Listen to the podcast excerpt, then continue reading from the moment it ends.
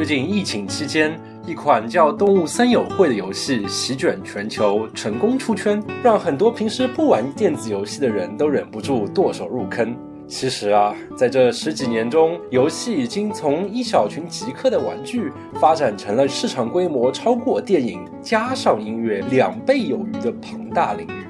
电子游戏到底好玩在哪里呢？业内人士又是怎么看这些东西呢？你可知道，现在在游戏里面还可以学习法国大革命的历史，做解析几何。游戏至于电影，就如同谈恋爱之于言情小说了。这期节目我们请来了开发了英雄联盟的 Riot 公司前 PM Julia，以及资深游戏玩家天哥，一起和大家聊聊电子游戏的世界。二零一八年一九年，游戏行业整个整体的这个收入。已经是一百五十个 B 脸它比整个电影行业加上音乐行业加起来的两倍还要多。这里是牛油果烤面包。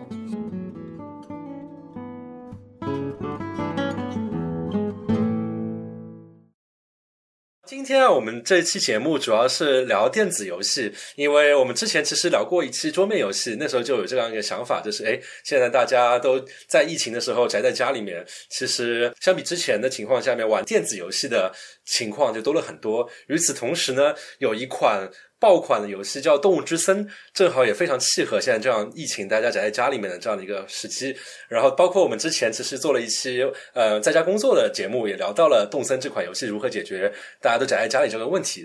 这一期的这些嘉宾，大家都是因为都玩《动森》这款游戏，所以来到了我们的节目。我们就想，哎，正好以这个契机来跟大家聊一聊，就是电子游戏的世界是怎么样的。关于动森这款游戏呢，如果没有玩过的听众，这里可以做一个简单的介绍。然后它是一个日本的任天堂公司开发的一款在 Switch 这个游戏主机上面的一款游戏。这款游戏呢，它的玩法大致就是你会被派到一个无人岛上面，然后你会有一些你的邻居。然后平时的话，可能就搜集一些素材、木材啦、矿石之类的，然后你就可以做各种各样的东西。你有商店，然后你可以去买各种各样的装饰品、家具、衣服什么之类的。然后同时的话，它还是一个可以支持联网的游戏。这样的话，你可以到你的朋友的岛上面看，他把他们的他的岛打造成一个什么样的比较好看的这样的一个装饰的一个一个一个东西。我不知道我这个描述准不准确，可以大家聊一下动森对于他们来说是个什么样的游戏。嗯，我可以说一点呃，我觉得描述的基本准确啊，就是说东森它正式名字好像叫动物森友会吧。国内还有个名字叫猛男捡树枝，对我好像也听说过。对，这这个游戏实际上好像它已经有十几年历史了，对吧？就之前好像就实际上是一个老 IP 了，不是一个新的。然后之前似乎也也有不少的热门玩家了。我自己接触实际上是，也就是这一代出来之后才第一次听说这个游戏，纯属冲动消费买了这个游戏，买了之后就。没有停下来，所以说完全是偶然遇到的。不过它这个游戏的内容呢，呃，你刚才描述的已经比较准确了。基本上就是你到了一个荒岛上，然后你可以砍树，你可以钓鱼，可以捉虫，然后你可以自己做很多手工的东西，然后来建设你的家。你可以做室内装潢，你可以修建你的岛。慢慢慢慢呢，就会解锁很多新的功能，然后你可以把你的岛修得越来越复杂。我可能可以给一点更多的一点背景知识，因为。虽然说动森这次就是引起了比较大的轰动，但其实刚刚呃天哥说的，这是一个非常老的 IP，其实它是有十九年的 IP，而且它之前的五代就是已经有两三代都已经超过了千万的销量，所以就说虽然圈外看起来它好像是突然火起来，但其实它已经有非常非常这个坚实的一个群众基础吧。然后动森其实它本身它其实就是一个非常高自由度的养成模拟游戏。就这是最简单的概括，然后你可以在里面做很多很多自己的事情，然后可以发挥自己创造力，也可以去做，就是根据它所有的里面的任务和系统去收集啊，然后去装饰啊，这样子。像聊到电子游戏话题，我就会想起来小时候我玩游戏的时候，我妈经常会问我一个灵魂拷问，就是每次她看到我玩电子游戏的时候，她就问我这有什么好玩的呢？那么对于动森这款游戏，那么对于大家来说，这有什么好玩的呢？呃，我妈也问过我这个问题，所以 我可以跟你讲我怎么回答我妈这个问题。我就是觉得说，首先现在因为关禁闭嘛，就是大家都不能出门了。那动森它刚好就是一模拟了你生活在一个呃没有人的岛上，对吧？就你自己跟一堆虚拟的，你也知道这个现实中不存在的小动物。但是呢，你也可以坐飞机出去去 visit 你的朋友，就走访你的各种朋友，或者叫你的朋友到你的岛上来这个开 party。所以就是说，这个游戏我跟我妈解释的就是说，好玩之处就在于说，哎，我现在见不了我的朋友，但是我可以在岛上跟我的朋友一起玩，这个也挺开心的。这是我对我妈的回答。我觉得我妈可能不会问我这个问题，因为我妈自己 以前也玩一点游戏，她以前在红白机，我妈在红白机的时候还玩玩不少游戏的，所以说她估计不会这样问我。刚才 Vindy 说到了，嗯，这个游戏你可以跟朋友互通有无，然后这就是一个大型的，有点像成人的过家家的游戏一样，对吧？每个人都可以建一个自己的岛，给别人看自己修的东西，把东西都摆出来，就像你有一个公开的给别人看的屋子一样，然后你可以往里面加很多东西，就是你修一个自己的小世界，这里面可以。就像你玩 LEGO 一样，你拼出来的东西给别人展示的时候，还是有不少的满足感的。但是它中间自己也有一些任务了，你完成那些任务，可能有一些也有一些满足感。但我觉得最主要的满足感还是来自于大家互通有无，然后相互展示自己的成果吧。我感觉是这样。我个人感触最深的两个体验是说，我在动森里主要追求的是收集体验。就我觉得它里面可以收集的东西实在太多了，而且。从这个花鸟、这个鱼虫，没有鸟花鱼虫，然后到它这个家具和它整个的服饰系统，就是你会发现里面它的多样性真的是非让你非常有收集冲动。不管你喜欢什么样的风格，你都会想要去就给它凑个全套。收集体验这个东西，我觉得是很多人都会有的一个一个这个驱动力，就是从你小时候收集这个各种各样的盒子、糖纸，对吧？然后到现在，你这个收藏，你你你就想要一个全套的这个 full collection 的感觉摆在家里。对，这个是电子游戏内和游戏外都有。然后另外一个，对我觉得它的创造体验也特别有意思。我觉得它那个度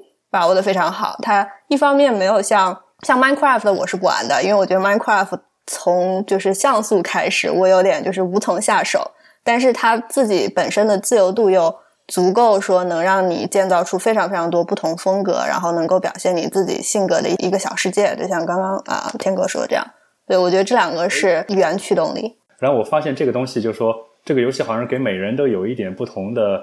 享受，而且搜集这个东西，我感觉也许不对，但感觉好像就说女生更喜欢搜集一点，就是尤其是搜集不同东西，把它全套搜集齐。男生好像可能相对喜欢修建一点，这是我猜想的，因为我个人对。搜集本身的兴趣就不大，但我特别喜欢修东西，所以说每个人都在游戏里面能找到一点自己特别喜欢的方面。这个游戏本身可能成功也在于它满足了很多非常不同的群体的需求，那把不同的群体都连在一块儿，大家都能一块玩儿。之前有可能根本玩不到一块的人也能玩到一块儿。我也有男性朋友，就是每天就是钓鱼抓虫，他们就是想把这个博物馆给装满，可能跟性格无关。对对，可能跟个人性格对。对，像我的话，其实也代表另外一批玩家吧。就是像我的话，也没有说要把所有东西都收集完，然后我也没说说我要把一个岛建造成一个非什么五星岛。对我来说，就是这个游戏就是一个非常放松的一件事情。我每天可能在这游戏上面也不会花很长的时间，因为它这游戏有很多的随机性在里面。就比如说每天都会收有一个不同的漂流瓶漂流到你的岛上面，会教你一个新的制作的东西。然后包括它有很多随机的事件，比如说有些时候会有不同的商人过来卖不一样的东西。包括它的商店每天卖的东西，其实品类也是不一样的。然后对于我来说的话，这个游戏基本上就是每天早上起来打开，然后玩个二十分钟，基本上看看商店里面最近卖什么东西啊，然后看看岛上面飘来什么漂流瓶啊，然后看看商店里面卖什么样的东西啊，然后看完之后，然后再关机结束，就是一个佛心的一个玩法。有些网上的人评价说，这样的玩法就有点像之前有一个爆款也在国内很流行，叫旅行青蛙那个手机游戏，就相当于是说你每天其实也不需要花很多时间。去玩它，基本上你就打开来，然后看一下你的虚拟宠物这个这个青蛙，它最近在干什么？它有可能是什么事情都不干，也有可能说是很随机的给你一些明信片，给生活加一些不确定性吧，相当于。对，但那个旅行青蛙就说它内容，它内容深度好像一共就那一点儿，就说你想要多玩，实际上也玩不出来什么东西。这个呢是你要玩二十分钟也行，对吧？你要玩十个小时也行，它这个这这个可以适应的范围特别大。其实初代动森是比较像上说的这个这样子的，它其实它的设计理念并不是说让你非常干。我觉得它之所以被大家觉得干，一方面是因为它这个版本它应该是第一次开的这个自由地形改造。然后第二件事是因为就是我觉得现在整个社交媒体它会就是带起这样的风潮，就是别人有了，那我也想要有，都会这样。但是它其实最开始我觉得它很多设计初衷，你看，就你建造一个东西，它不会说我立刻就好了，然后它一定会说它要等到第二天，它其实是有在。刻意的把这整个节奏给拉长，而不是说我一定要就是在这几个小时内干完这些事情。对，尤其还有一个很体验上的，就是说所有的跟小动物之间的对话都特别的啰嗦，特别的长，你得一直按 B，然后让他说下一句。他其实就是想让这个节奏变得非常的慢，不耐烦的人就会一直按。但大家还是找出来了很多方法来在这个游戏上干。对，然后对，像刚才其实大家听到就是很有意思的一点是在于动森这款游戏，其实大家玩对于有什么好玩这个问题，其实大家的点都非常不一样。然后包括其实我把动森这款游戏跟玩游戏的朋友聊过，也跟不玩游戏的朋友聊过，他们都。表示出了困惑，就是不玩游戏的朋友，当然就是可能像我妈一样，不知道游戏到底好玩在什么。包括玩游戏的人，对于动森也觉得很困惑，因为比如说，嗯，大家如果提到游戏的话，脑海里画面肯都肯定很多时候都是什么打打杀杀啦，在那边他们就是戏称嘛，说美国的游戏无外乎这么几个主题：车、枪、球。然后也包括说大家玩的手机游戏，比如说那个连连看，这也算是游戏。看可以看到现在。其实游戏他们对于玩家来说好玩的这个点已经变得非常的五花八门，所以我还蛮好奇，茱莉亚作为一个业内人士，在游戏的设计和开发的时候，有怎么样比较专业的不同的游戏乐趣的分类呢？我觉得就是专业可能谈不上，但是游戏分类它本身也是一个一直在变化跟进化的过程。但是我们曾经就是，我觉得这不是一个非常固化的分类，但是我们之前会把游戏的大的一个驱动力会分为这四类。第一类是一个竞技类，然后这是我觉得这是大家最熟悉的，那其实就是我的目标就是要赢，对吧？在一定的规则下，然后用我的不管是战略还是我的操作取得优势。然后第二类是比较沉浸式的一个故事体验，其实大部分三 A 大作会比较像这一类，就是你可能不一定说需要特别牛的操作，但是你听完了这个故事，你像这个 Final Fantasy 是最终幻想这种就非常像这样子。然后第三类是呃我们叫 Progressive，就是你整个的成长，其实很多 RPG、MMRPG 就是这一类，就是你其实。在里面得到的目的就是这样，是一个成长的过程。你不断的升级打怪，你变得更强，你有更多的牛逼的东西。然后这个其实也是这个之后会跟很多其他的类做混合，但是它原本的我觉得是符合了一个怎么说人性的一一个基础的一个需求。然后第四类就是我们叫 innovative，就是创造和开放，这就是现在比较流行的 open world 世界，基本上就是符合这四类。然后你会看到说，其实大家之前比较传统的游戏概念里面，都以为就是只有竞技类是是一个比较被大家认知的。但是你比如说像动森，它其实我觉得它它符合我的是 innovative 和 progressive，就是成长、收集和和这样创造的一个体验。然后它其实。其实，在之前很多游戏已经已经在做这样的事情了，但我觉得动森它从整个游戏设计上是执行的非常好的一款，这也是我觉得它为什么能够出圈的原因。对，就感觉游戏界就不断在发展，包括近些年可能这样随着社交网络的媒体的发展，包括网络连接的变得更便捷。比如说刚才你提到第四类 innovative 这样就更创新性的这一部分啊，变得更多了。像刚才你也提到了 Minecraft，Minecraft 也是一个最近才火起来的东西吧？对，Minecraft 的崛起应该是在最近十年吧。然后它其实跟就是零零后这一批，就是在零零后里面是特别受欢迎的。就坦白讲，就是说我自己也不是 Minecraft 玩家，然后我们自己也会 经常的检讨说，哎，我们是不是跟下一代的 gamer 有了一些隔阂？但是的确可以看到，说我觉得可能跟整个教育啊，然后跟整整个社会的变革也有关系。就是觉得年轻人可能他越来越注重说，我想要做我自己的东西，我想要更好的 express myself。那 Minecraft 这款游戏正好的得了他们的能能够让他们达到他们希望做的事情。就回到刚才动森这个话题，相当于是说，比如说我把我的岛建成这个样子，非常符合我的个性化。比如说，我是喜欢做的非常日系的这样的一个街道这样的东西，我就会非常把它做成这样之后，我就非常高兴。这样的一个驱动，感觉像现在这种 innovative 这种游戏，它更多是就说实际上人人都有某些创造的想法，对吧？就说想表达自己，不管是以前是什么画画啊、写写东西啊，或者说你制作一个什么手工之类的，只是说用一个更现代化的方式把这些创造方法表达出来了，然后你可以且降低了创造一些挺好看的东西的门槛。比如说之前我说你要叫我画个岛，或者说设计一个屋子什么的吧，就是说如果没有这个工具，我就算我有这兴趣，我也没多少机会能做这事儿。现在就把很多这些事儿都能让你一口气做了，且还做的挺好看，提供表达的工具，让超越一些基本的技术门槛，你不用。不用需要有那些基础知识，也能设计很好看的东西。给我妈这些上一辈人就说，既然你们那时候就喜欢，比如说做衣服啦、绣花啦，相当于这就变成了一个新时代在虚拟的地方的这样的一个绣花。对对，这个游戏里面还真有真有绣花，可以做衣服绣花。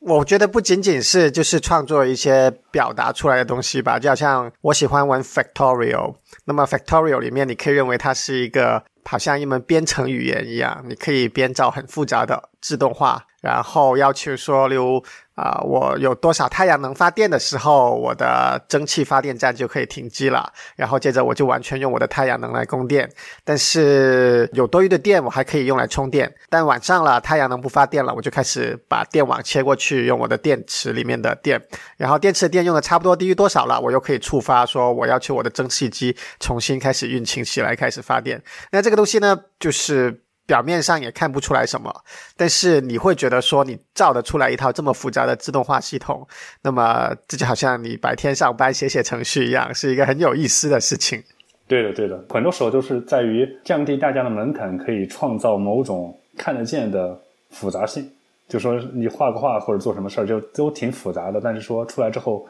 能心想的人不一定多。但动森你。修个什么东西或者画个什么东西，能欣赏或者能跟你一起交流交流的人挺多的，就创感觉创造了一个新的设计语言，然后大家都在这个框架里面可以聊一聊，这样可以把大家连在一起嘛。所以我这个感觉是为什么这么火爆起来了。像我在玩动森之前，其实我还蛮少接触到这样的游戏，因为呃，我还是一个比较嗯偏单机游戏，就是在自己在电脑上面玩的这样的一个，像刚才茱莉亚提到了以呃叙事性。为主的这样的一个第二类的这样一个游戏，像那种类型的游戏的话，我就跟我妈会这么说：说你就是看电影知道吧，看电视懂知道吧？这你会非常沉浸于这个剧情的走向，会非常相当于非常感同身受的去体验剧情中角色所经历的一些悲欢离合。相当于游戏的话，相当于你自己操纵这些角色，在一定的自由度下面，你相当于是更有参与度的去体会了这样一个故事从开始到结束的这样一个过程。觉得我代表的就是另一类玩家，就我之前其实我也不玩动森，然后我也不玩三 A 大作，因为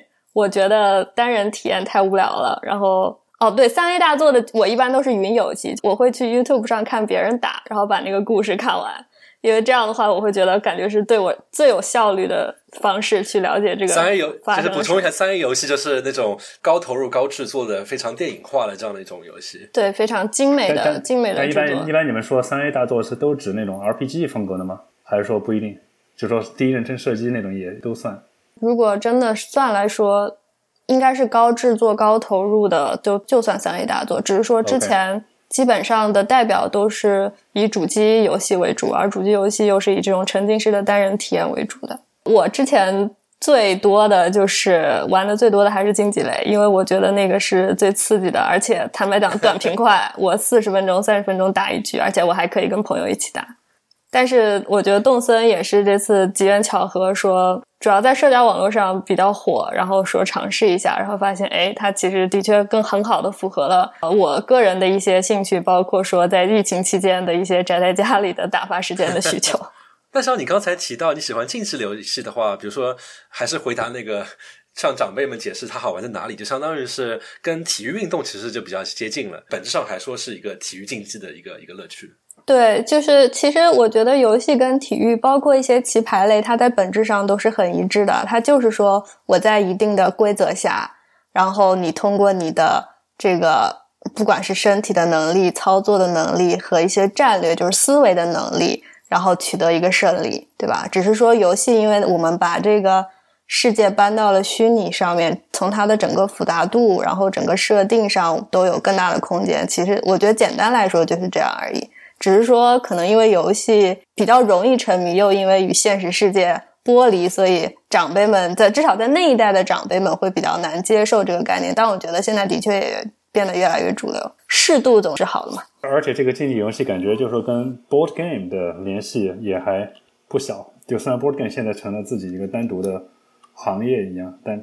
就说很多游戏感觉设计上也是跟它一脉相承，只是把它做到了就交互性更强的一个平台上。对，竞技类游戏一般一般，因为主要是还是跟操作有关系，就是它跟会跟你的反应速度会关系大一点。像 board game，它主要是策略，对策略。其实卡牌就是有一类卡牌游戏，它你它也有它自己的电竞，它也有策略，它也可以做竞技方面的东西，只是它的竞技并不是说我拼手速。刚才提到操作，其实像我是比较喜欢偏单机个人，就是那种剧情化的游戏嘛。但是像这个领域，还是非常有意思。他们最近的发展也发展出一种，我可以说是一种邪教吧。但是这个邪教越来越主流了，就是非常，就是他们会非常非常难。就是这里我可以讲一下它的背景故事。就是一般来说，比如说大家有一些像我们这个年纪的玩家都会知道一个游戏叫《仙剑奇侠传》。一般来说，这样的游戏都是会给，就是你玩这个游戏的时候会有一点挑战性，面对的敌人就是也不是随便搞一搞就可以打败的。但是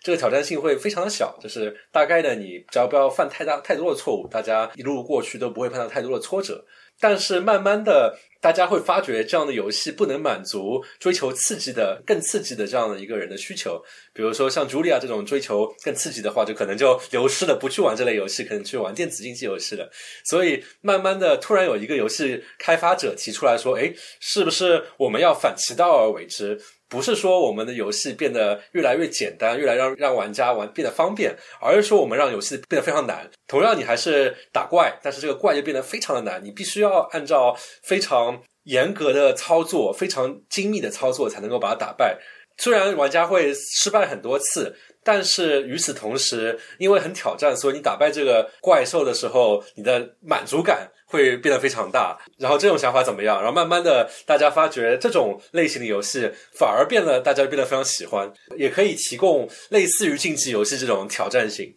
怎么说呢？我觉得这个的确是，就我知道你说的这几款游戏吧，就是从大的，包括这个黑魂魂系列，然后人王，其实都是类似这样的。从小的，你刚刚说这个。因为挫折啊，让你继续玩的，我就想到了一款游戏叫做 Flappy Bird 啊，就是对你开始死的非常惨。游戏，对我觉得这个的确是它相当于是说在找到了一个点，就是让大家觉得它不可思议，这个东西怎么这么难呢？然后反而去激起了人类想要去征服和挑战的一个欲望。我觉得这个的确是，但是从大的竞技角度来看，我觉得黑魂还是一个相对小众的一个品类。对，所以我觉得它之所以出圈，是根据它的话题性。就它出圈，并不是说很多人玩，是说很多人在聊。就因为大家觉得它难，包括它整个游戏，当然它游戏的就是基底还是非常非常好的，它整个设计、画面，然后包括它的故事都是非常好的。所以你会发现，就是它是一个非常值得拿出来说的东西。但是。就从我的朋友里面，就我朋友里面很多都是 gamer，但真正魂游戏打通关的还是非常的凤毛麟角。所以我觉得，就是大家很多人会说，OK，我想去挑战，但是真正的能够说我就是那么宁愿的被虐这么五十个小时，我还愿意去走完这全程的人。还是不多的，因为我现在是一个魂类游戏，就是这样高难度的单机游戏的一个爱好者嘛，就是觉得玩完这种游戏之后，再玩普通的单机游戏，觉得啊太简单了，根本就没有没有挑战性，这好无聊啊。那可能你就是比较适合魂类游戏的，我期待你的通关。嗯，有一种像那个超级玛丽，不是说最早那个超级玛丽，它那个 Super Mario 在后面也不是有那种可以自己设计关卡呢？我忘了是在哪个平台上面了。啊，是 Switch 上面一款游戏叫《马里游制造》。但最后也就是完全拼手速和拼那个操作的熟练程度，那最后也是一局要反复试个几十上百遍，游戏才过得去的。就是感觉已经形成了一个小众群体，但这个群体数量也许还不小，我不知道它有多大，但是就专门集中于挑战这一类特别的游戏成就。但我不知道这个在就是 Julia 看在整个游戏界这种人或者这一类的玩家是到底是多大一个比例，或者是他们有多重要在市场上。我觉得它肯定是一个很重要的一个垂直领域，然后也不断会有游戏去挑战这一块儿。但是我的大众可能就定义比较高一点，就我可能只会把这些一些现象级的游戏会定义成大众。我觉得这个游戏，因为它它可以在舆论上出圈，但它在玩法上还是比较难出圈的。你你说如果一个非 gamer 他去看黑魂的那个操作界面，他可能就已经懵了，就都不要说去挑战，我都不知道怎么去开始。对它的就是整个的入手门槛还是会比较高一些。好吧，有有些 learning curve 实在是太陡了吧？对对对。但是刚才你们提到像魂游戏这种，就是说操作难度非常大，入门门槛非常高，且全程打通大概要五十多个小时。对，一般来说，这全程打通多少个小时，这个游戏就算是挺难了。它难度跟全程打通的时间其实不相关，全程打通只是说它的游戏内容需要你打多久。还有这操作难度的问题。对，我可以打简单模式，也可以打五十五十个小时，只是因为它剧情需要那么久。刚才提到了一个游戏时长这样的一个概念，我觉得这也是一个挺好的把游戏分类的这样的一个事情。就比如说刚才呃朱亮提到他喜欢说竞技类游戏，然后竞技类游戏其实。所谓的游戏时长，比如说，如果你看是单局的游戏，从开始玩到结束的话，其实是非常短的。国内玩家，比如说玩王者荣耀会比较多，那么可能一局王者荣耀就三十分钟不到的时间就结束了。但是像刚才提到第二类和第三类，相当于是以叙事为主、以角色成长为主这种游戏，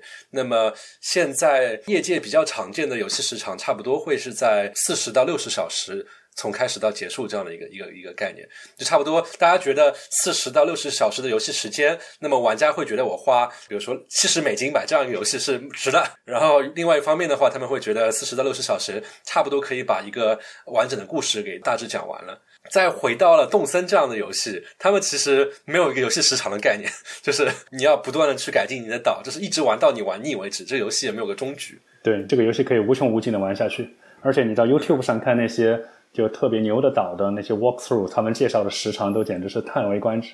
我会觉得动森的主要的故事线的时长可能在一百个小时之内，大概七八十个小时，你就可以玩到那个，就是你解锁所有的东西，后面就已经是你自由探索。当然了，自由探索的部分很多游戏都是这样，就比如说，如果你魂你要打三遍，每遍都高难度百分之百什么的，这种 perfect 的 situation，你也会需要更长时间。对，包括他们有些人打那些小游戏嘛，就每一局你说打到什么一个星、两个星、三个星对吧？都是可以花的功夫会非常不一样。就像那个 Overcooked，Overcooked 是一个算是入门门槛中等，但是每一局要打到最高分、打到最多星的话，实际上需要很久很久练习。也很难，对。需要一个 PM 的游戏，尤其是你多几个人一起打的话，需要有一个 PM 来指挥。这是那个分手分手厨房是吧？情侣间打会吵架，然后 team 间打来磨练大家的沟通技巧。刚刚提到那个 Overcooked 游戏，科普一下，它是一款相当于是几个朋友之间合作来烧菜，就经营一个厨房的这样一个游戏。然后相当于是每一关就是会让你就是不同的厨房的样式，然后可能要做不同的菜。对，那每个菜还有不同的原料，要按不同的方式处理，最后合并在一块儿。所以说，怎么合作非常重要。听起来看着很简单，但其实你玩了之后，你就会发现，原来合作是一件这么难的事情。非常非常难。说到那个动森的时间，就是我在想，我看了一下我自己玩 Switch 的时间，我一一七年就买了 Switch 了，就大概有 Switch 两年了，对吧？然后在玩动森之前，我整个 Switch 上一共可能玩了九十个小时才。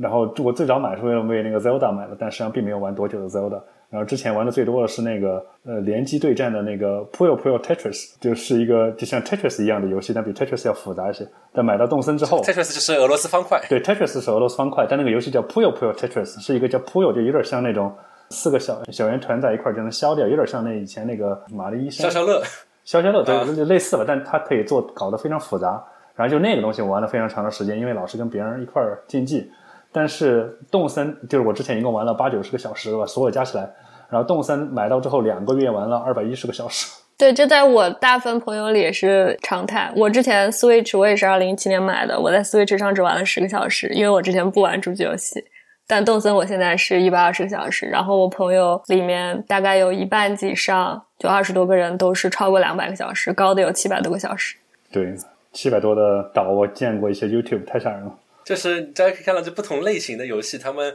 这游戏时长的一个一个基准线，就是还蛮不一样的。然后包括我刚才提到，就是嗯，就是以剧情类为主的这样的游戏，其实我感觉就是游戏开发者也在动这个歪脑筋。因为对于很多玩家来说，比如说我买一个游戏挺贵的，要七十块美金，甚至要更贵，那么我怎么去觉得我这个花钱花的值不值？那么一个最简单粗暴的方法就是看我。就玩了多少时间？那我可以除一下，它差不多相当于我每一个小时我要花多少钱。然后，但是像这种剧情为主的游戏，它有个问题，就是剧情完了，游戏就完了，这这就没了。不就像像动森，比如说你一款游戏做完之后，玩家可以一直玩，一直玩，一直玩，做两百个小时，玩两百个小时，玩三百个小时都可以继续走下去。但是像这种剧情类为主的游戏的话，就是开发者做一个新的剧情，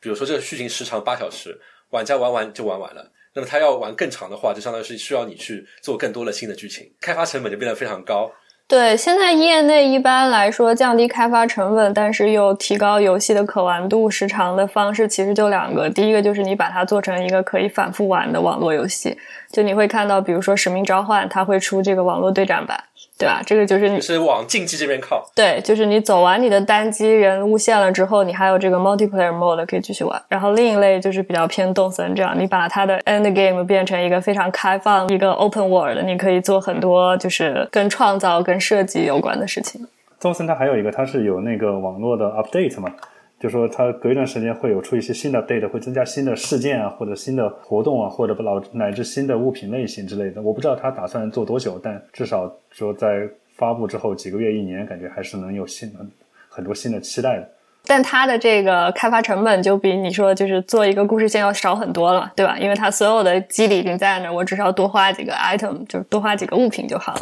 对对，再搞几个不同的花，什么树丛啊，或者说搞个什么。活动就是像五一劳动节活动啊、博物馆日活动之类的。之前出了十二星座，之后再出个十二生肖，哇，有一大批 又一大批用户去追求了，是不是？对，大家又要搜半天。像刚才提到一个词叫 open world，就是对于很多对玩游戏不太熟悉的朋友，就可以这在这边我可以补充一下，就是一般来说，像比如说《仙仙剑奇侠传》这样的游戏，作为一个剧情的游戏，它是怎么样？比如说它会有一个个章节，然后就像看电影一样，就是你玩一个章节，就是从头到尾，然后你要你你去哪里，你去干什么，碰到什么样的敌人，你要做些什么样的事情，都是之前设计好了，然后你只要去这样做就好了。那么这样的问题就是，像刚才茱莉亚会提到说，那变成了我游戏设计师，我要写一个故事，玩家玩一个故事，然后我写的游戏故事有多长，玩家玩多长，玩完就没了。所以后来呢，另外一方面，对于玩家来说，又觉得这种类型的游戏太过于像牵线木偶一样，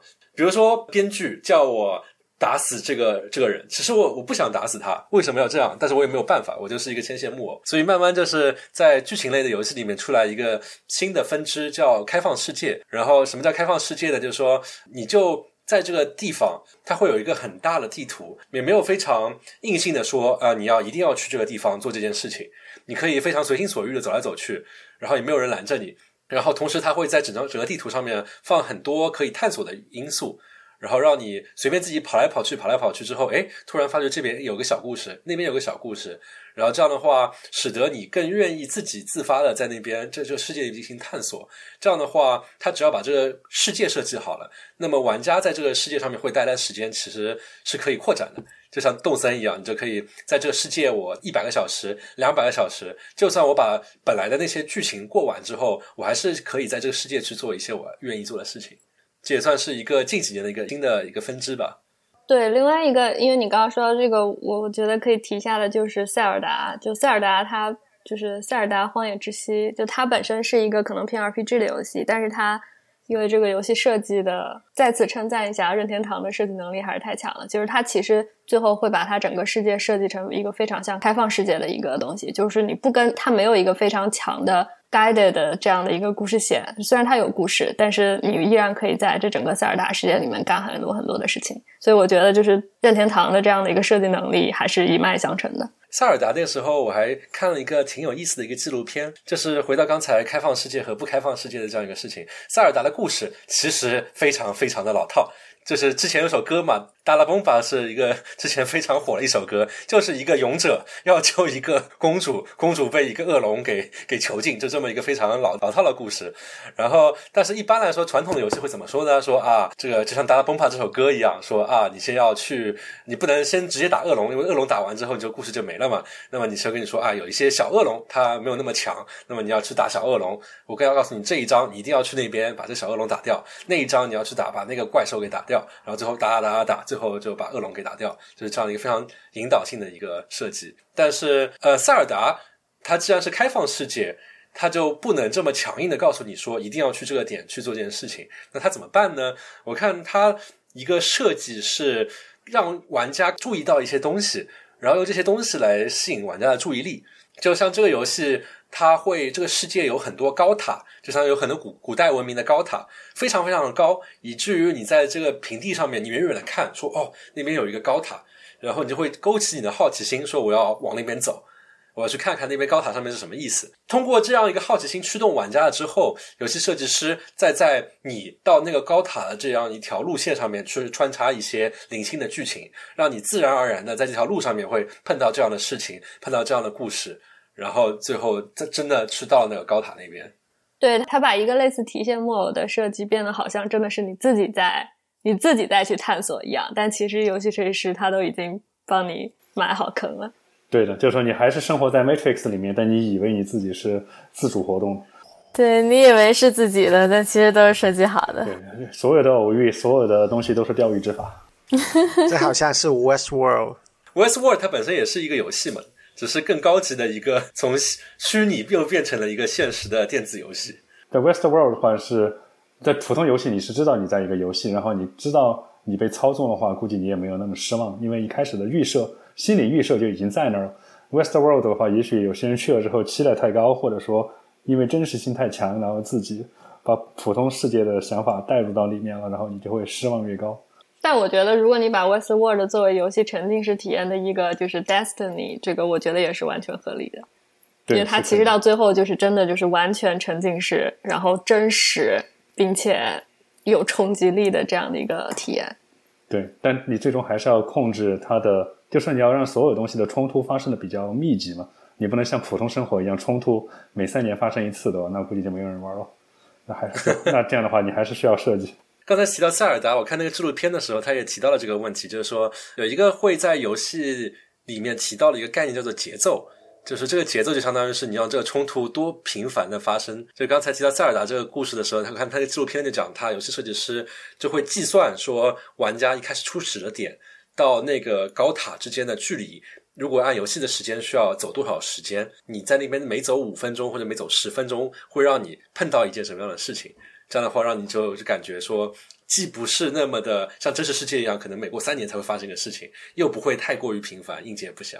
对塞尔达之前让我还非常惊喜的一个是，我觉得它整个初期新手体验做得非常好。其实就是如果你玩到后面，你会发现塞尔达是一个非常复杂的系统，它光这个能力就有这么七八种还是六七种，然后它还有什么各种火焰系统，然后它整个水啊风，就是它几个元素也可以做不同的变化。这个其实对一个新手上手来说是。就是非常的复杂，学习的 curve 会非常的高，但是他们这个他通过一个就是开始开始你不觉得你在做新手教程，你只是感觉你在探索这个世界，然后你就会发现你哎又发现了一个新的东西，哎又发现了一个新的东西，通过这样的方式去去了解这整个游戏庞大的系统，就我觉得这种细微之处的节奏的把握和它的整个 learning curve 的控制啊、也是做的非常好的一个地方。对，我在想，如果你你把所有的这些游戏都比成长篇小说的话，Nintendo 任天堂像是一个非常会写长篇小说的游戏公司，把里面的节奏、人物和所有的冲突都做得非常好。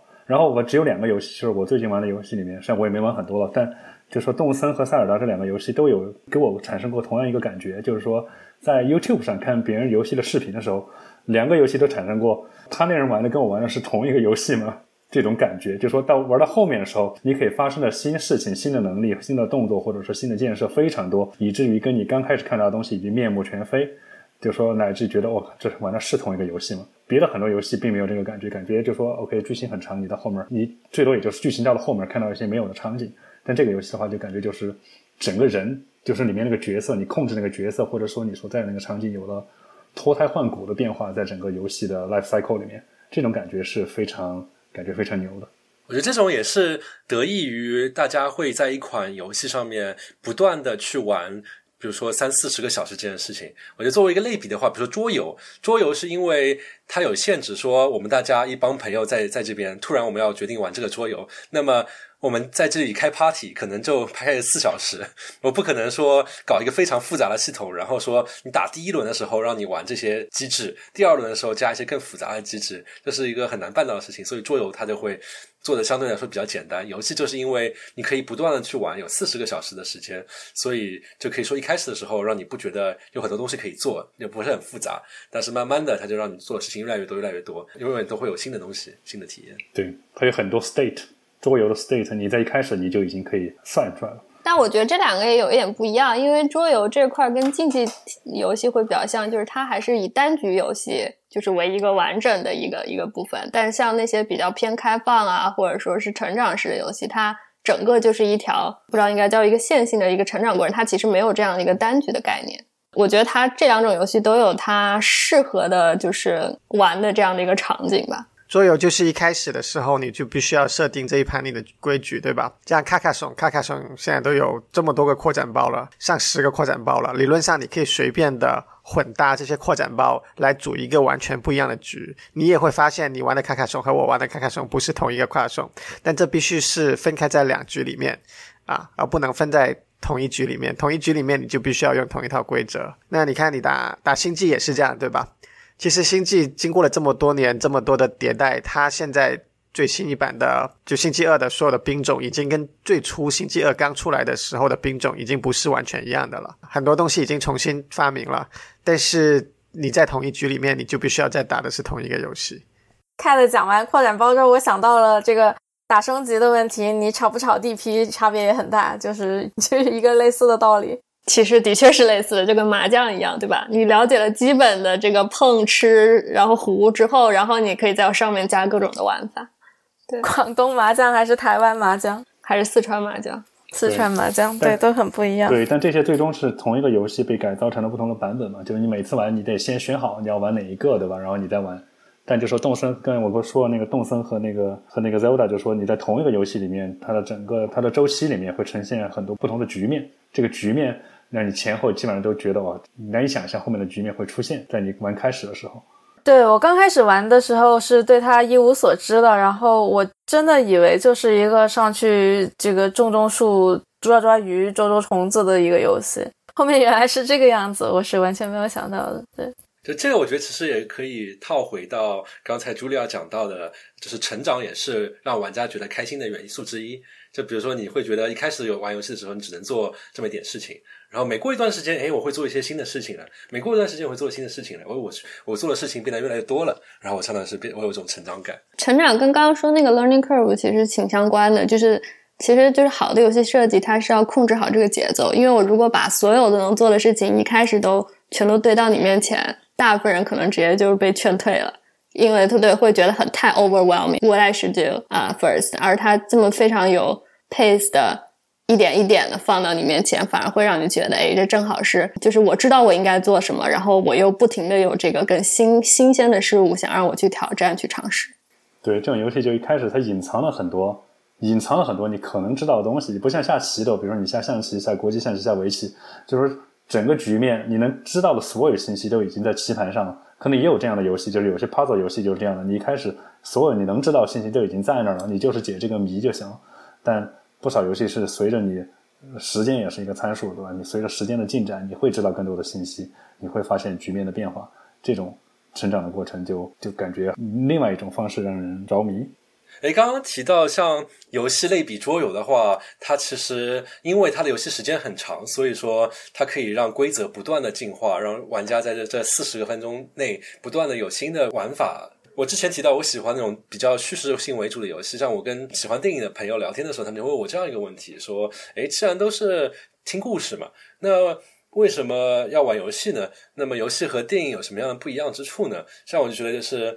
一方面是游戏的时间很长，所以说它可以塞进去两个小时的时电影所不能涵盖的很多方方面面的细节。然后另外一部分是因为游戏你是操纵角色去做一些事情，包括刚才提到开放世界，其实你是可以自由自在的决定这个剧情的走向要干什么。那么我不知道大家就是玩游戏的来说有没有什么一个之前看电影啦、打桌游啦之类的娱乐没有的体验。觉得另外一个可以相关的比喻就是说，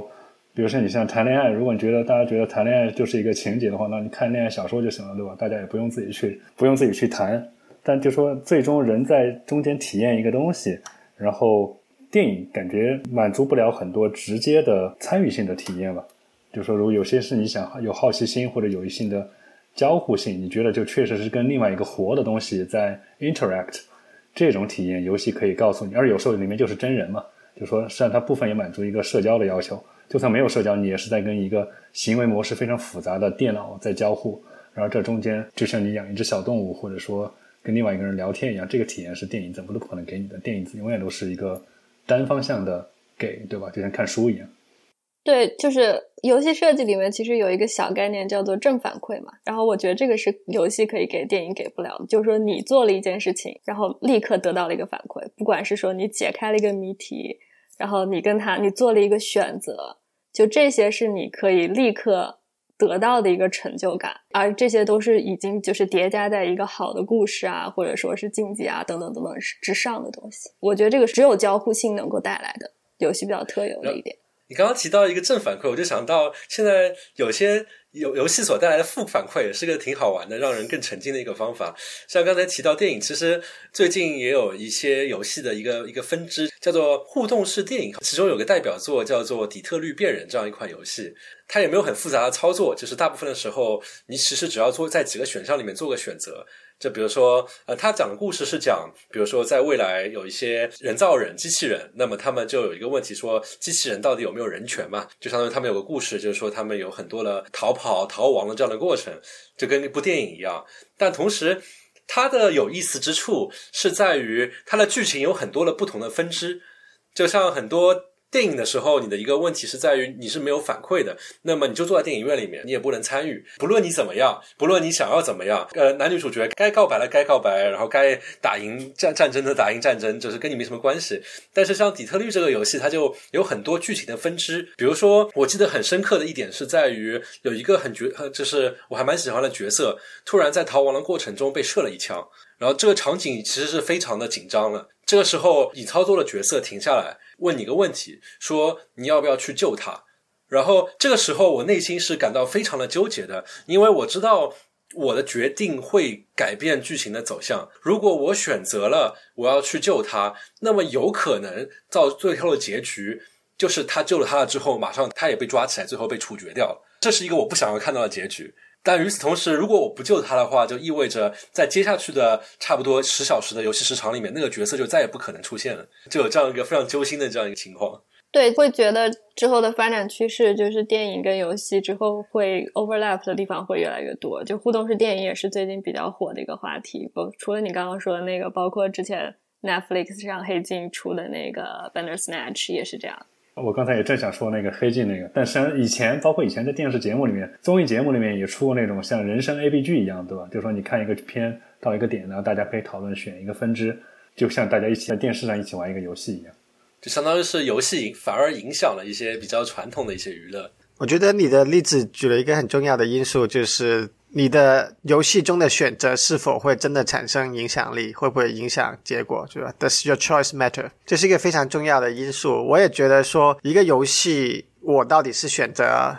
去 YouTube 上看别人玩，还是我自己玩？其中一个重要因素就是 Does my choice even matter？如果没有什么关键的意义的话，那纯粹是看看别人玩就好了。尤其是游戏体验不好的游戏，那看别人玩比自己玩要好多了。反正最后打完的结果，整个剧情是完全一样的。但是如果你觉得说你玩的这个时候，你做出很多选择，是你有你自己的原因的。别人会做出不一样的选择，那你就不想看别人的录下来的游戏过程，你就宁愿自己去做一次选择，看看游戏最后的结局啊。根据你的设想来说，会是怎么样的？但有时候也就是说，游戏结局不重要的情况下，你上网看别人还是挺有意义的。就像那种竞技类的，你看别人的操作，就像你在做一个体育运动，让网上去看那个运动的视频一样，你知道有什么高手会怎么做，然后你可以学回来，这个也是一个反馈的过程。但这个就是跟。知道剧情本身可能没那么大联系了，更像是改进你的一个特殊的能力，就像锻炼一样。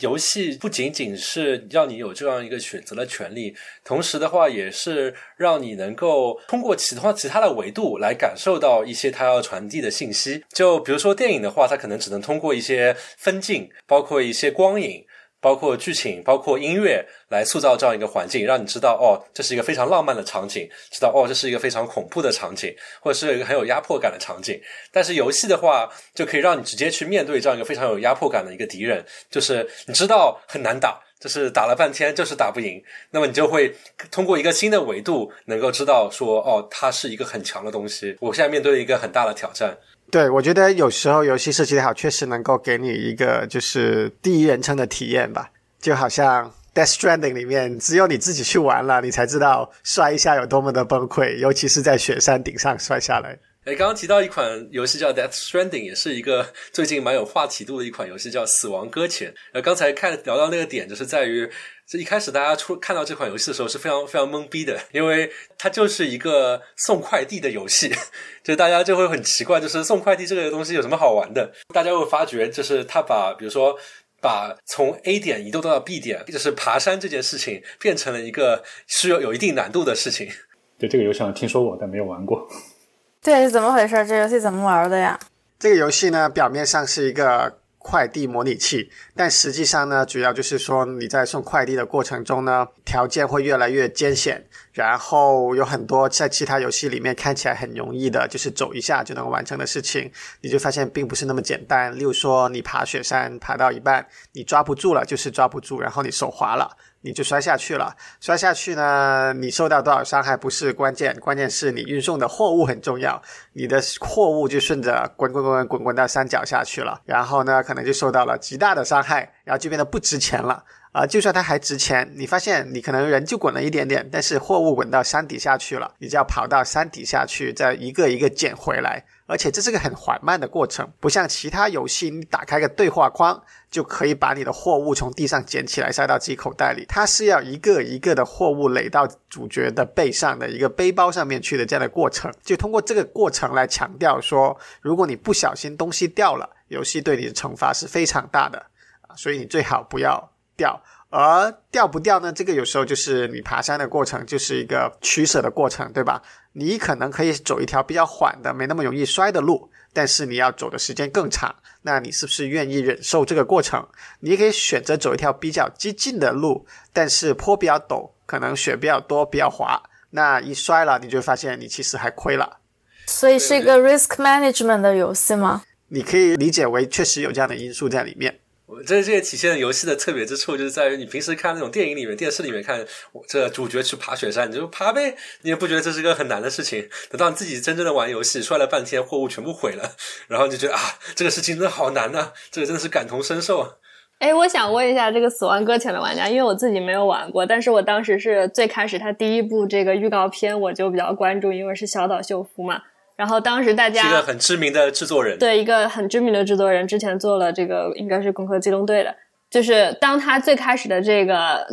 预告片出来的时候，大家对这个游戏表现的这样的一个世界观是非常好奇的。大家都觉得他可能会有一个非常非常新颖的设定，因为当时那个。第一，这个名字嘛，死亡搁浅。然后当时他的这个预告片里，我记得有这种婴儿，然后全感觉像被什么石油覆盖的世界，然后穿着太空服、生化服的人类等等等等这样的因素，是不明觉厉。对，就感觉就好像哇，好屌的感觉。就我想问一下，这个玩过了之后，就是你对这个世界观后面是一个什么样的？有觉得震撼吗？是这样子的，你只有真的进入了新冠的时代，你才觉得这事情有多么的震撼。就是游戏刚发布的时候，啊，大家终于玩上了，才理解当初的那么多宣传片是讲的是什么。讲的就是说，在一个未来的世界，发生了一个叫做“死亡搁浅”的事件，而且这个事件呢，会导致所有的人类，甚至所有的生命都会死亡掉。那么呢，这个事件在发生的过程中呢，就导致你游戏世界里有很多死去的人，变成了好像鬼魂一样漂移在这个世界里。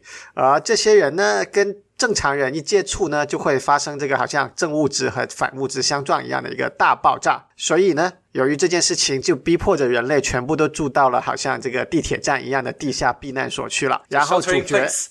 没错，主角呢作为一个英雄，就是一个送货的。也就是说，在这个世界里面，收货已经是一个极其危险的事情，随时都可能撞到这些漂移的鬼魂，然后炸出一个大坑来。而这个大坑还把周围的一些避难所给炸毁了。那主角作为一个神奇的人物，就穿梭于这些布满了鬼魂的这个。开放世界，然后把货物从一个避难所送到另外一个避难所去。那么一开始这个游戏刚出来的时候，大家都觉得说，哇，这个世界设定很神奇啊！但谁会觉得这样的世界是设定是真实的？真的是太扯了。不过既然是小岛秀夫做的，那他做什么我都玩。然后过了几个月呢，新冠呢，大家就真的是避难所了，大家就哪里都不去了。然后觉得，哇，这个预言好准确啊！而且送快递真的很重要。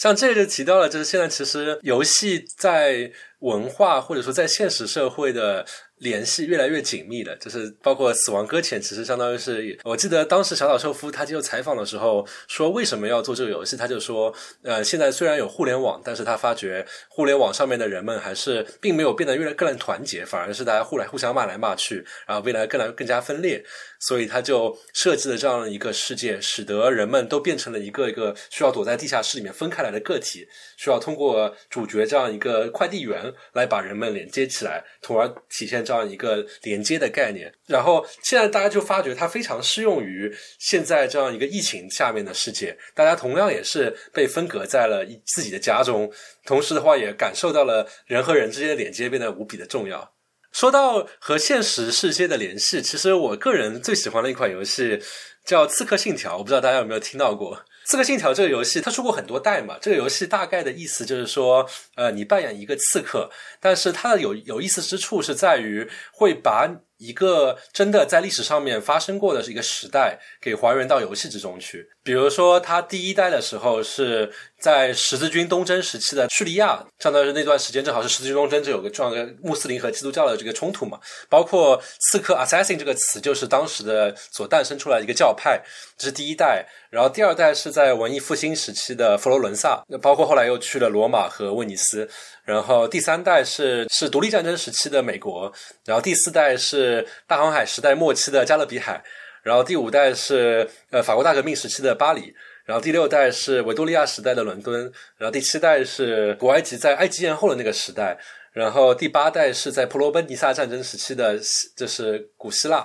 然后现在马上要出第九代了，是呃维京人入侵新英格兰这样的一个时期。像我之所以觉得这个游戏对我来说很好玩的原因，是在于它。真的非常考据的还原了当时一个历史的事件，因为是游戏，它是体验式的，所以它可以 cover 到很多电影不能 cover 到的细节，包括你在这个大街上面走，你看到他们当时的人的穿着，他们聊的内容，包括他们在做的事情，其实都是符合当时时代的背景的。我就记得那个时候，我玩完古埃及的那段游戏之后。后来我是正好旅游嘛，然后去了大英博物馆，然后他那边有很多古埃及的展品。我站在那个展馆里面，突然问了自己的这样一个问题：，就是我为什么要在这边看这些东西？我在博物馆里面看到这些掉了颜色的、七零八落的碎片的、死气沉沉的放在那边的展品，还不如我在游戏里面，我真的是深入到那些人群里面，他们在用这些陶罐也好，用这些器皿也好，在举办一个正儿八经的真的仪式。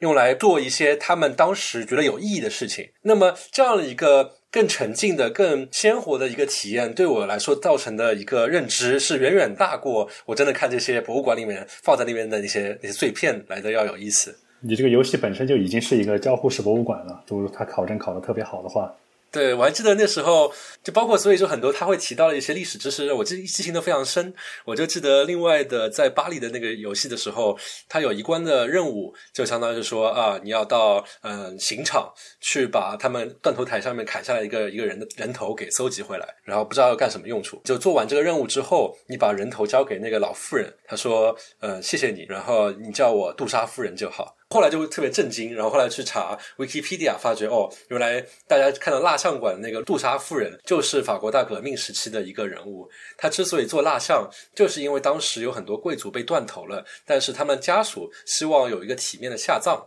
所以就委托他去做一个蜡像，安装在尸体上面，可以有一个比较体面的一个入葬的这样的一个感觉。就这样才使得他搞出了这样的蜡像馆，就是。给我感觉就是玩这游戏的时候，跟真实世界的这样一个联系，就是一个非常有意思的一点。感觉你这个像游戏里面的金庸小说一样，就是说把虚拟的世界放在真实的历史里面，然后两个相互穿插，然后你在中间会遇到一个真正的历史事件和一个真正的历史人物。不过这个是发生在世界舞台上的不同时期。对你就是韦小宝，然后你看到了吴三桂什么的。对，就在一个更大的舞台上把这个做出来了。就这种细说历史和这种历史穿插。以历史舞台为背景的东西，感觉就说是很常见，但是在游戏上面或者像《刺客信条》里面，可能把这个发展到了极致，对吧？就做的非常尤其是做的非常精美的时候。我觉得刚才的那个金庸小说是一个非常好的例子嘛，因为他们说白就是也是一个通过一个戏说的方式，让你也会身处到一个历史环境里面。但我觉得游戏这个载体，它的优势是在于它可以承载很多跟主线剧情没有关系的内容。像我记得那时候我在打巴黎那个剧情的时候，有一关的剧情是叫我爬巴黎埃菲尔铁塔，就是相当于是你爬埃菲尔铁塔上面去做一个任务。然后我在爬的过程中，我突然意识到，原来巴黎铁塔不是一个就是非常简单的一个。塔它是有不同的平台的，并且它的某一个平台上面，其实感觉好像是有个有个小建筑，感觉好像是个餐厅。后来我查了一下，我说原来我真的是埃菲尔铁塔上面是有餐厅的，它在那个二楼的位置。然后，所以我真的后来去巴黎的时候，就去了那个餐厅去吃了这顿饭。这个事情是我感觉我不玩这个游戏是不可能知道这样一件事情。对，这个就是现代版的，就还是回到金庸，就像现代版的看金庸。当你看完那个之后，你。再到那个地方旅游，或者他看到当时的文物场景的时候，你的感觉会深很多，因为觉得你曾经在那儿活过一下，对吧？不管是小说里面跟大家共同体验了一下，还是说你在游戏里面活过一次，感觉是远超过你只知道这个名字的。另外一款游戏也是在一定的范围内很有名，我忘记它的名字叫什么了。它是让你体会它的游戏的目的就是让你体会战争的残酷。因为大家可能提到残酷战争的时候，嗯，顶多看一些电影，觉得啊，什么断胳膊断腿啦，或者是有角色就死掉了这样一件事情，就可能没有一个真的是让你觉得刻骨铭心的一个一个痛苦。然后像这个游戏，它是选取一个真实的一个内战的一个黎巴嫩战争。哦，好，你知道这游戏是吧？嗯，对，黎巴嫩战争，而且它跟现实战争一样，就是如果你能够活过头三十天，基本上你活下去是没有问题的。这一点其实也是非常真实的。就是一场战争开始的头三十天是资源最匮乏的，你需要面临很多艰难的决定，例如你去商店抢物资，遇到别人，你要怎么办？你要跟他抢吗？你打的是他，还是他会打死你？对吧？这些都是非常艰难的决定。但是战争的头三十天完成了大部分的减员之后，那么。物资对于剩下还能活着的人来说，就变得非常的丰富，所以剩下的人就可以一直活下去，直到等到战争结束。这个游戏也是，就是只要你头三十天能够活下来了，那么接下来你就每天听着电台广播，看看最后什么时候宣布战争结束，我们重新回到和平了，那你就胜利了。记得游戏里面有一个桥段，就是说，因为这个游戏相当于是。你要活下去，就一定要去获得物资，相当于物资就是你的游戏驱动力。但是，比如说有一个剧情桥段，就是说你你突然发觉一户老人家，他们其实没有什么抵抗能力，同时他们有一定的物资。这个时候，你就要问自己的问题：到底是你要为了自己活下去去抢他们的物资？但是这样的话，就一定意味着他们会死。网上很多人的评价说，玩完这个游戏之后，就整个人都不好，就长期 处于一个非常郁闷的一个心情下面，因为就感觉，比如说。当你看到电影的时候，你会觉得啊，比如说主角抢了老妇人家的物资，然后老妇人死，你觉得啊这是剧情嘛？但是当你这个事情是你自己做的时候，你就感觉是完全不一样。很快的说一个，就说你现在也是 Switch 上面的，因为我最近大部分的游戏都在 Switch，就是 Super Mario Odyssey，我不知道你们有多少人玩了，它也是 Super Mario，是一个超级玛丽的最新版。对，它也是，反正有在一个星球上不同的地方旅行，然后采集一些东西，最后反正是它有一个主线剧情在那儿了，有一些非常有趣的玩法。你自己头上那个帽子是富有生命的，你可以把那个帽子扔出去，附在任何一个物体上面，然后于是你就可以像你的灵魂附在那个物体身上一样，拥有了那个物体的属性。一般来说。你只能附在比如说别的一个动物或者别的一个敌人角色身上，于是你就可以有它的能力。但它这个游戏有趣的是，你可以附在很多没有生命的东西上面，包括你可以附在电上面，你就变成一个电火花，或者你附在一个什么望远镜上面，或者一个水装、一个木桩上面，就有很多不同的玩法。这一点挺新奇的。然后这个游戏它的动作操作，因为 Switch 本身你两个手柄可以分开嘛，所以增加了很多。比较复杂的那种三维空间的动作操作，这个游戏本身也是，你光玩它的剧情就已经非常有趣，但是你也可以把它当成一个竞技性的、非常练手、考手快的游戏。我看过一些 YouTube 视频，就是你可以完全在不走普通剧情，然后就靠手快做出一些非常复杂的跳跃、嗯奔跑的动作，然后以只要几分之一的时间就可以完成全剧情的呃方法。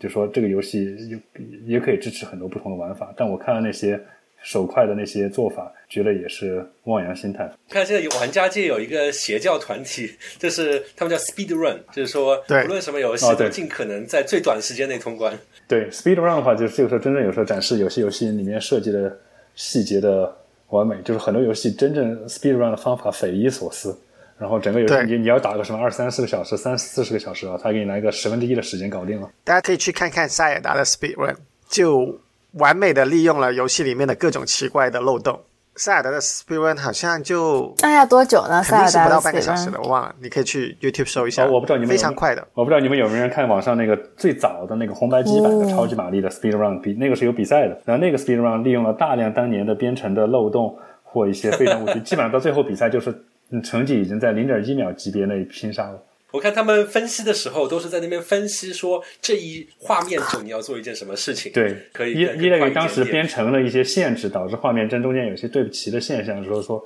你再跳下去，如果刚好落在你控制你的人刚好落在这个像素上的话，就可以导 trigger 某些事件，然后可以触发它的某个编程漏洞。这些漏洞我不知道他们怎么发现，但这些都是你想三十多年前的编程漏洞，然后拿出来做今天 speed run 的重要细节。就说他说 OK 有一共有五个漏洞，你都能抓住的话，就能达到比如说这个什么三十八点五秒的成果，诸如此类。最后你看他那个比赛，简直就是匪夷所思。那其实他这样的话会跳过很多中间的剧情，对吧？他只是说我去找这种漏洞，然后一步能够达到最终的这样的一个 ending 剧情对剧情不重要，剧情不重要，以及这个游戏已经就成了一个比舞台，完全就是看 speed run，就是我在这个特定的有漏洞的游戏里面 怎么最快完成。就我我还蛮好奇，茱莉亚作为一个游戏的 PM，看到这种情况，就是玩家完全不按照 你当初的设计来的时候，你会内心是怎么样的？呃，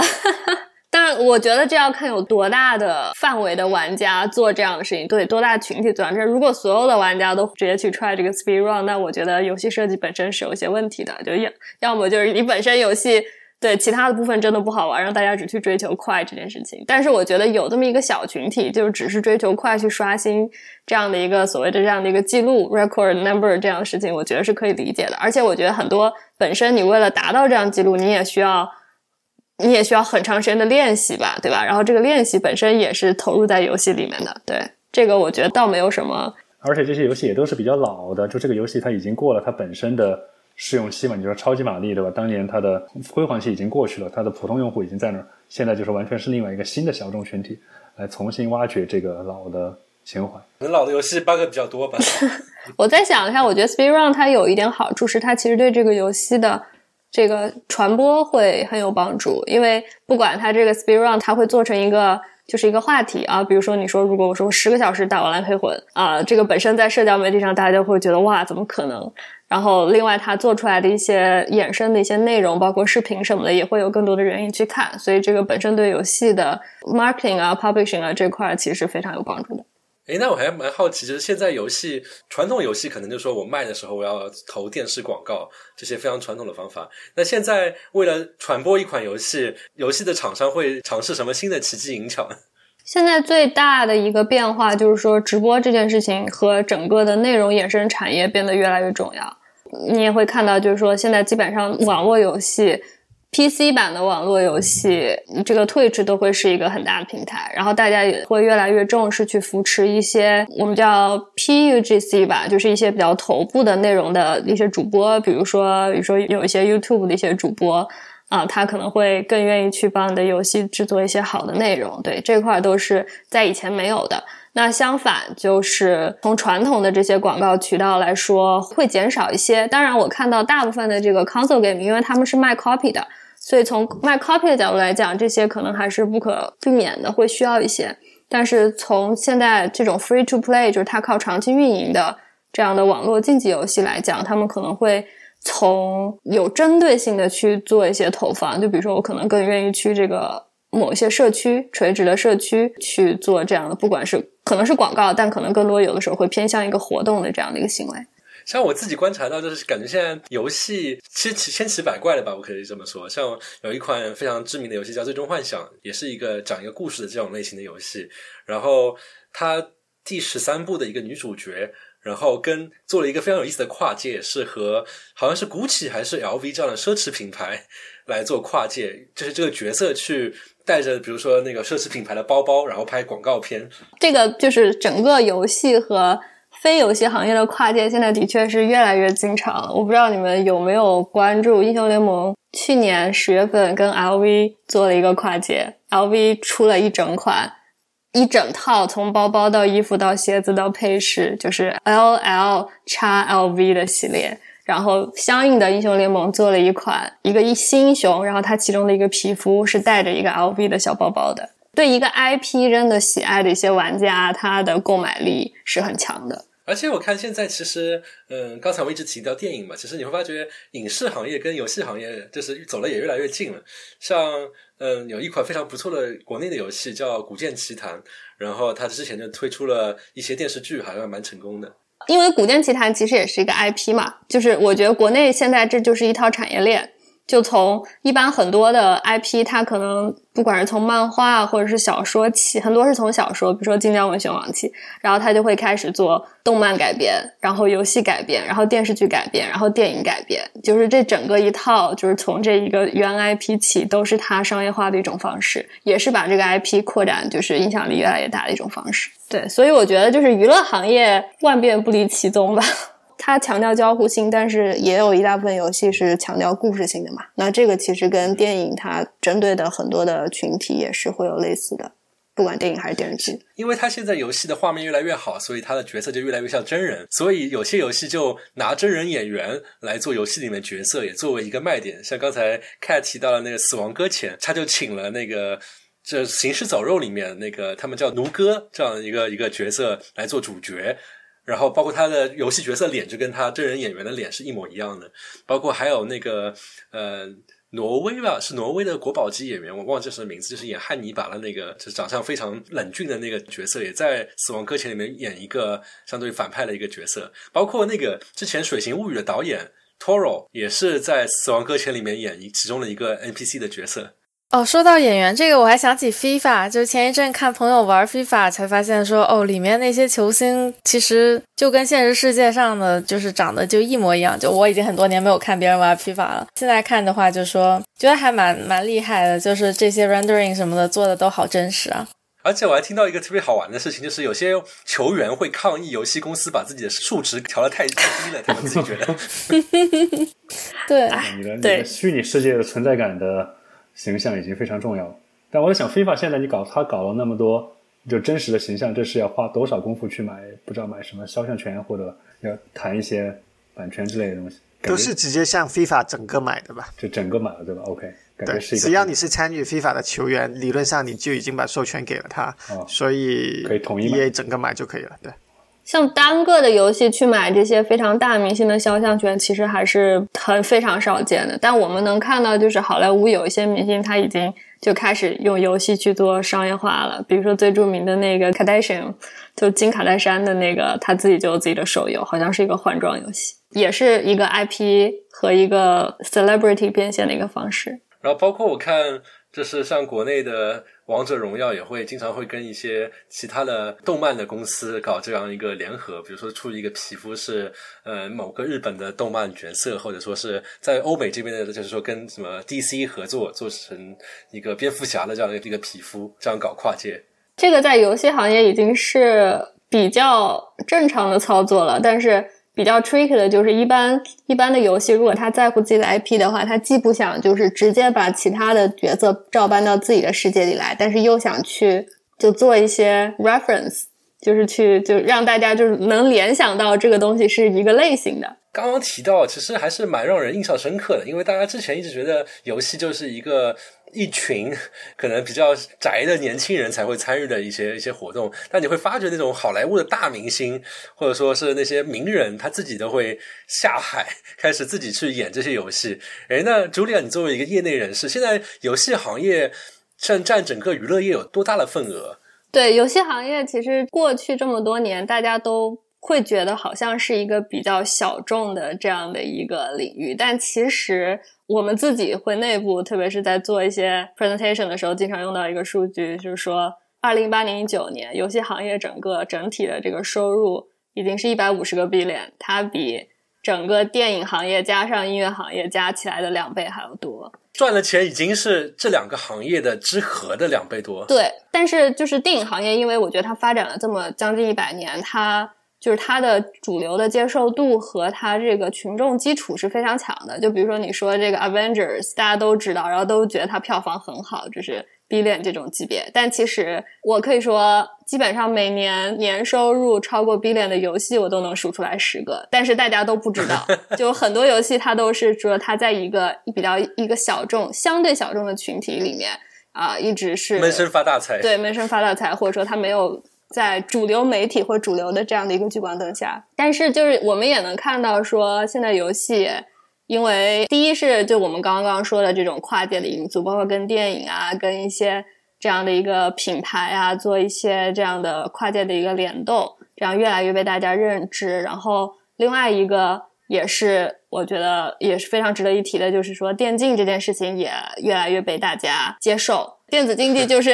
我们刚刚说的所有的竞技类的游戏，其实你想，就是你有足球赛，你有篮球赛，那你做一个游戏的话，你也可以就把它用一个比赛的方式来呈现。那小到你可以跟你朋友打比赛，那大到就可以就可以变成你这个区域比赛，这个呃你这个全国的比赛，以及上升到最高就是说你国际上的也有比赛。那现在已经有很多款游戏，它每年都在做这样的一个国际性的比赛。包括某一些某一些赛事，我直接点名吧，比如说英雄联盟，它这个 近几年的全球总决赛的观赛的人数已经不输于 NBA 了。这些事情就是很多，就是都是我们能看到说电子竞技这个在越来越多被主流，首先是被年轻人所喜爱并且接受的一种，包括从娱乐啊，然后以及说追求这样的一个竞技精神的一个方式，然后另外也是从。一些呃官方媒体的一些官方的比较偏官方的一些组织跟媒体的认可，比如说奥运会也慢慢也去承认它变成一个正式的体育项目，然后像中国国内有很多政府已经开始去扶持电竞作为一个区域性的产业啊、来去发展。我自己个人也是希望之后能看到，就是说电竞真的就是能像体育一样，就是能变成大家非常常见的一种娱乐方式。那刚才朱莉亚说出了几个数字，才真的是让让我非常耳目一新啊！就是原来游戏已经默默的成长为一个 收入上面已经是吊打电影和音乐，以及游戏的观看的人数已经比肩 NBA 这么大、这么主流了这样的一个一个世界。我觉得啊，这次听过。这一期节目之后，我觉得对于我来说，虽然我玩游戏，我也觉得是有很多新的知识的。我们现这期节目也感觉差不多了，我觉得在结束之前，可以邀请各位嘉宾跟观众分享推荐一个他们最值得推荐的游戏，并且能分享一下为什么吗？哎，朱亮，你开始吧，先。我能推荐两个吗？啊，可以啊。我想推荐两个游戏，因为一个是一个是大作，一个是独立游戏。因为我一直都觉得我特别想要支持独立，特别是国产独立游戏的开发者。这里再插播一句，就是说独立游戏更像是，比如说有一个小的 studio，然后可能就三五个人，然后自己做了一个比较小规模的一个游戏。对啊、我想推荐的一款独立游戏叫做是 Steam 上一款中文游戏，我我不知道大家之前有没有听过，叫做《泰晤绘卷》。因为我们之前不是在聊动森嘛，然后动森的复杂的系统，当时就让我想到另一款，但是非常国风的一款啊、这种也算是一个模拟养成的游戏啊。泰晤绘卷是一款啊、也是一个相对开放模拟养成游戏，里面的系统复杂的程度我就不多说了，但是它是由一个中文系的制作人做的，他去讲述了一个故事，然后跟中国文化比较相关的一个故事，然后里面又有繁多的武侠门派。以及各种修仙系统跟读书系统，所以对中国文化感兴趣的同学，我觉得可以去玩一下。然后，另外这个游戏我觉得非常牛逼的点在于它的初始团队只有三点五个人，而且应该只有一个人是全职在做这件事情的。当然，他们现在因为在 Steam 上 Early Access 火了之后，应该应该扩展一些团队。但是我非常敬仰这些。有着一片初心，然后就能真的去做出一个非常还不错的一个搭了一个非常不错的一个雏形的这样的游戏开发者。那这是独立游戏，那么大作你想推荐哪一款呢？大作我要推荐一款 我的老东家 Riot Games 新出的游戏，六月二号上线啊！我不知道就是大家有多少人是之前是 CS 的玩家，Counter Strike 玩家，然后我会觉得这款游戏是近十年来第一人称战术性射击的一个一个最值得期待的一个产品吧。对，它是一个把 CS、Counter Strike 和角色 character based 的这样，比就比如说英雄联盟这样，英雄就是有英雄这样的角色技能结合的一款游戏，然后从可玩度到整个的这个设计体验都非常的不错。就我觉得，就是如果你非常喜欢 Counter Strike 的话，这是一个个人非常值得期待的一个作品。然后也因为马上要上线了。呃，我玩过的游戏比较少，我只能推荐我有一个嗯比较小的独立游戏推荐，这个也是别人告诉我的。这个游戏我在 Switch 上玩，不过它在 Steam 上也有，应该在别的平台上也有。它的名字叫 Baba Is You 啊，巴巴巴巴就是。我有认识很朋友也在玩这个游戏。对，它是一个 puzzle 游戏，一个解谜的游戏。它的比较有特色的点就是说，这个游戏它每个场景里面所有东西最终都是你可以跟它有某种交互的，但是交互是在于你来创造规则。比较有趣一点是，这些规则本身也是场景的一部分。比如说，Baba is you，它的所有的规则都是这种三字词，就是说一个主语、一个谓语、一个呃一个宾语。到这些词就在屏幕上也是你可以移动的方块。然后你当把它们组合移动的时候，整个游戏的整个规则就会立刻发生变化。由你新组成的句子来表达规则，你就需要同时操作场景和规则两者，让他们达成一个效果，最后能达成你的目的。目的最终是，比如说你去摸到一个什么旗帜啊之类的。但这个东西因为规则变化可以很多，它的主语、谓语、宾语全都可以变，就说你操作的东西也可以变，就说有可能你能操作成，比如你把八百 is 又改成了。改成了 Wall is you，那整个游戏里面所有的墙都变成了你，你按上下左右，实际上是墙在动，其他所有东西都不动了。它就有很多这样灵活的设计，就说这个游戏我觉得是怎么说，程序员会比较喜欢的。我自己是工程师，所以说你觉得这个游戏有很多这种比较 meta 的概念，然后第一次看到的时候就觉得还挺耳目一新的。我持续玩了挺久，但没有还没有通关。就我一个朋友，他是博士嘛，他就特别沉迷于这款游戏，他就跟我说，有几关他通不过去了，解密解不出来，他就带到他的实验室里面，然后就是 十个 PhD 博士在那边举实验室之力，在那边研究到底怎么过这一关。对，挺难的，游戏机挺难的。有时候我在网上会去 YouTube 查一下攻略，但是要忍着不查的话，每一局得反正研究半天。我也很少玩游戏啊，所以我刚才想了一下，我过去几年玩的游戏里面有什么挺喜欢的。有一个是好几年前的一个游戏了，叫《纪念碑谷》，它也是一个解谜的独立游戏，那会儿还有点小火的。它在手机上，我觉得我喜欢它的点是在于说它是一个特别漂亮的游戏，然后它用的是一些视觉上的错觉。怎么说？它它用的一些元素也比较特别，它用视觉上的错觉和一些。不可能的几何的一些呃形态，让你去完成从一个小人从这个地方走到那个地方，然后你可以旋转你这个小人所在的建筑，比如说它有座桥，你可以挪那个桥，它有些机关设计，然后最后去完成这么一些呃一个一个 puzzle 的解掉，然后去完成一些这个小人会做最终找到他想要找到的一个公主还是什么的，有点忘了她的目的是什么了。但是我我觉得呃喜欢她的点在于说。就是她特别漂亮吧，然后她的那些设计特别的精巧，让我觉得很喜欢。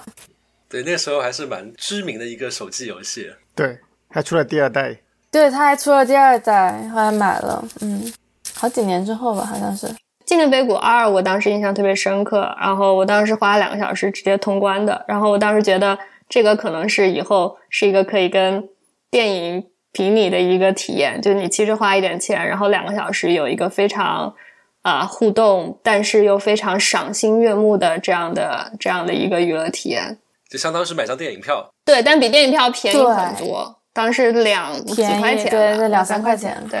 哦，就说到这个两个小时通关，或者说几个小时可以通关的，我还能那我能再推荐一个吗？那名字，这是一个 Steam 上的游戏，叫也是好像一家独立公司做的，叫呃 Little Nightmares。小的噩梦，Little Nightmares。对这个游戏，我当时是被朋友介绍，然后当时我们一口气大概花了我可能五个五六个小时通关的，也是一晚上。就是一个，因为它的一开始场景就是一个小孩在到处走，探索一些东西，然后你会遇到一些怪物，或者说非常奇异的场景，你也不知道你在哪儿。慢慢慢慢，你会知道的事情会越来越多，然后最后知道你所身处的地方和你的来历。而它是两个游戏，它是实际上是两个二合一的游戏，有一个小女孩和一个小男孩的故事，你可以分开玩。但实际上，你在玩小男孩的情节的时候，中间会遇到这个小女孩，但你并不知道。就反过来也是，就是说他们两个的情节是交叉的。对这个游戏，当时我玩的时候，我印象也还不错。我当时在 推特上发了一个帖，赞扬这个游戏，这个游戏的公司那个设计师居然回复我。哦，那说到通关，我也想到另外一个游戏，但我我忘了是不是天哥推荐的，就是有一个叫欧几里得的一个游戏，这这这个这个这个基本上是做数学作业的，特别硬核，就那那个伪伪装成伪装成游戏的作业。对对对，比较变态，它是一个尺规画图的的游戏对。你确定这是一个正常人会能玩这的游戏？对，就是生怕你你在中学里面如果尺规画图没有画够，这个游戏可以满足你的这个尺规作图的想象。这个听众朋友们有做中学老师的可以考虑一下，跟学生推广这个游戏。对，这个这个游戏是两两个一套的，一个叫欧几里得，还有个叫阿基米德，是也是 还押韵呢。对阿基米德也是做就是做网格做图的，就两个都还都是这种练习平面几何能力的。那个真的是去年在我手机上停留了蛮久时间，因为我一直通不过去，果然有有些题实在太难。我现在也没通过。那 Ken，你想推荐哪一款游戏？如果是我的话，我觉得几年前玩过《Pillars of Eternity》，我觉得是一个挺推荐的游戏。就是说，因为传统的 RPG 已经断代断这么久了，然后有难得有一个游戏是能够复活这一个传统 RPG 就。啊、美式 RPG 的这种思路的，就大家如果还记得遥远的过去有过什么《博德之门》这种的经典名作，但是这些经典名作都已经断代超过十多年了。然后后来终于就是，你可以认为是一些当时早年的开发者吧，他们在他们的新的公司里面也发现这家公司也快要做不下去了，然后呢，就最后就想了一个项目出来做，说要不我们复活一下这个远古的这种四十五度角俯视的 RPG 吧，然后还是基于一个幻想的魔法世界来做。然后，当然我们没有知识产权呢，我们就要做一个全新的自己的魔法世界的知识产权了。那么，那怎么做呢？没有钱了，公司也快完蛋了，对吧？我们上 Kickstarter 去筹钱去，筹得到钱，我们公司就活下去，就做这么一步。如果筹不到钱，那就算了，公司就就完蛋了。然后呢，他们就去筹钱，就做了这个 Pillars of Eternity，然后呢就大卖，然后评价都非常的高。哎，我这边可以补充一下，就是所谓传统的欧美式 RPG，基本上是这样一个元素，就是说他们呢会构想于一个非常严谨且复杂的幻想世界。就是说，他们会有一套非常完整的、自洽的一个一个体系，说啊，这个世界魔法是这么工作的。然后同时，他们又会有一个非常严谨且复杂的文本，复杂的世界。然后你要做在这个复杂世界里面做一件事情，同时每个人又有自己的动机，你还可以在很多对话都有有自己的选择，然后每个选择又符合这个角色的自己的性格。我不知道这个描述表述准不准确，看。是的，而且就是有时候他们也会强调这个 your choice does matter 的这个这个逻辑吧，就是说你在游戏里面有很多善与恶之类的抉择，甚至是更复杂的抉择，你每一个抉择都会影响到游戏最后的结局。就是不是说你把主线打完了就打完了，而是你在游戏里面救过的人、做过的坏事等等，游戏主线结束了之后，那么它还会有后面的动画来解释给你听，说你做过的这些事情，后来在主线结束之后又得到了什么样的结果啊？甚至有时候过马路的老奶奶后来怎么样了？是？对对对对对，甚至有时候你预期你想做一件好事，结果因为这个 unintended consequence，它变成了一件坏事。刚才开始提到《博德之门》，我记得我很早以前打过这个游戏，我记得印象很深刻，就是在于你在游戏里面完全可以做个大恶人，就是本来你要买卖的那些商家你都可以杀死，只是说你做完这些事情之后，就是警察队，就是就相当于秩序维护队就会满世界来追杀你。但我的话，其实我还真的非常想推荐一款国产游戏，叫《古剑奇谭》。他们最近呃出到了第三部，像刚才提到《仙剑奇侠传》嘛，就是他们那个团队其实是《仙剑奇侠传》三和四的这样的一个开发团队，但是后来《仙剑奇侠传》四了之后，他们因为资金的原因，所以解散了。但是后来正好有贵人相助，他们又形成了一个新的工作室，然后做《古剑奇谭》这样一个游戏系列。像我之所以提呃推荐这个系列，主要有两个原因吧。然后第一个原因是在于这个团队非常的上进，在技术非常有限的情况下面，还是不断的推陈出新，去尝试跟得上时代的游戏玩法。比如说，呃，《仙剑奇侠传》，大家可能知道这是一个回合制的，就是你来操作一回合，我来操作一回合。但是他们就愿意不断的去迭代这个产品，让《仙剑奇侠传三》是一个技术上面不输国外的可能。准一线的游戏这样的一个表现水平的这样的一个游戏。另外一方面的话，就是他们非常深耕于。传播中国的文化吧，我记得非常深刻，就是《古剑奇谭三》三这款游戏，它其实主题是传承。然后我就记得我我自己作为一个中国人，其实我一直是非常不理解，并且甚至有点反感，就是中国文化里面就是非常强调传宗接代这样一件事情。就你会就是 你妈要催你婚啦，说要要要抱抱孙子啊这件事情，就是你会觉得呃为什么要这样？这这我感觉好讨厌啊！但是它里面就通过游戏的剧情和一些呃剧情走向，让你感觉到了文化传承这个东西之所以重要，它背后的原因。可以有一个小剧透吧，我觉得这个剧透可能大家大部分都知道，他其中的一个角色其实是皇帝，就是姬轩辕。你跟他的互动，让你感觉到了文明传到了你这样一代，是一个非常不容易的一件事情。所以让玩完这个游戏之后，我觉得以后如果我有孩子的话，哪天把他抱去皇帝岭，是一件非常浪漫的圣地巡礼。所以你相当于通过这个游戏更理解了一下这个传宗接代这件事儿，是吗？对，我觉得在座如果有家长的话，可以考虑给自己的孩子安利这款游戏。还有现在全国是是不是说有好几个黄帝陵？这个皇帝陵在哪里不清楚。好，那非常感谢大家今天来收听牛油果烤面包的节目。如果大家喜欢我们的节目的话，请记得点击订阅按钮。然后我们的节目现在在喜马拉雅，在海外的话，Spotify 还有嗯 B 站、YouTube 上面都有自己的频道哦。对，而且我们的官网是 avocado toast dot life，欢迎大家来访问。今天就非常感谢 Julia 和天哥来参加我们节目。好，大家下期再见，下期再会，拜拜，谢谢。